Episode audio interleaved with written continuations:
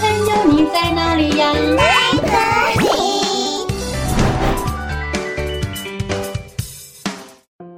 大家好，我是佳佳老师。小朋友，你们有遇过困难吗？如果遇到困难，你们会怎么做呢？是继续努力想办法，还是躺在地上翻滚，又哭又闹呢？故事中的小猪不小心把苹果掉进了石头缝里，结果啊，苹果拿不出来，这该怎么办才好呢？今天佳佳老师要说的故事就叫做《还差一点，还差一点》。文字作者是木村裕一，图画作者是高田纯。在森林里有一只小猪，它的肚子好饿哟。小猪走着走着，发现了一棵树，树上有一颗大大的红苹果。哇，这颗苹果看起来好好吃哦！但是小猪不会爬树，只能乖乖待在树下等苹果掉下来。等呀等，等呀等。小猪等了好久，终于苹果掉了下来。哇，太棒了！没想到苹果居然掉到了小猪的鼻子上。哎呦，好痛哦！然后苹果就滚进了旁边的石头缝里。啊，我的苹果！接着，小猪趴在地上。把手伸进石头缝里，呃，还差一点，还差一点，一咻，啊，摸到了，哎呀！结果小猪太用力，苹果被推得更里面了。哎呦，怎么会这样啦？小猪思考着接下来该怎么办才好。就在这个时候。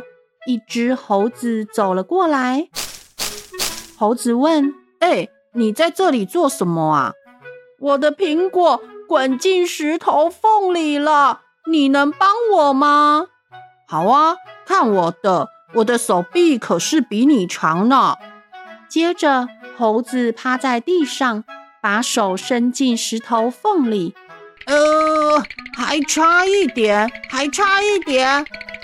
摸到了！哎呀，糟糕！结果猴子太用力，苹果又被推得更里面了。就在这个时候，有只狐狸走了过来。狐狸说：“怎么啦？苹果拿不出来吗？那就让我来试试吧。我的长尾巴可不是盖的哦。”接着，狐狸趴在地上。把尾巴伸进石头缝里，呃，还差一点，还差一点，哎咻，哎呀，摸到啦，哎呀呀！结果狐狸太用力，苹果又被推得更里面了。就在这个时候，许多动物走了过来，一起凑热闹。长颈鹿说。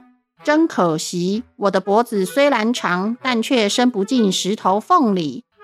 麋鹿说：“我的鹿角应该也不行，抱歉，帮不了你。”兔子说：“哎呦，我的耳朵也伸不了这么长哎。”鳄鱼说：“Sorry，我的尾巴太粗了，帮不上忙。”就在大家七嘴八舌、叽里呱啦讨论的时候。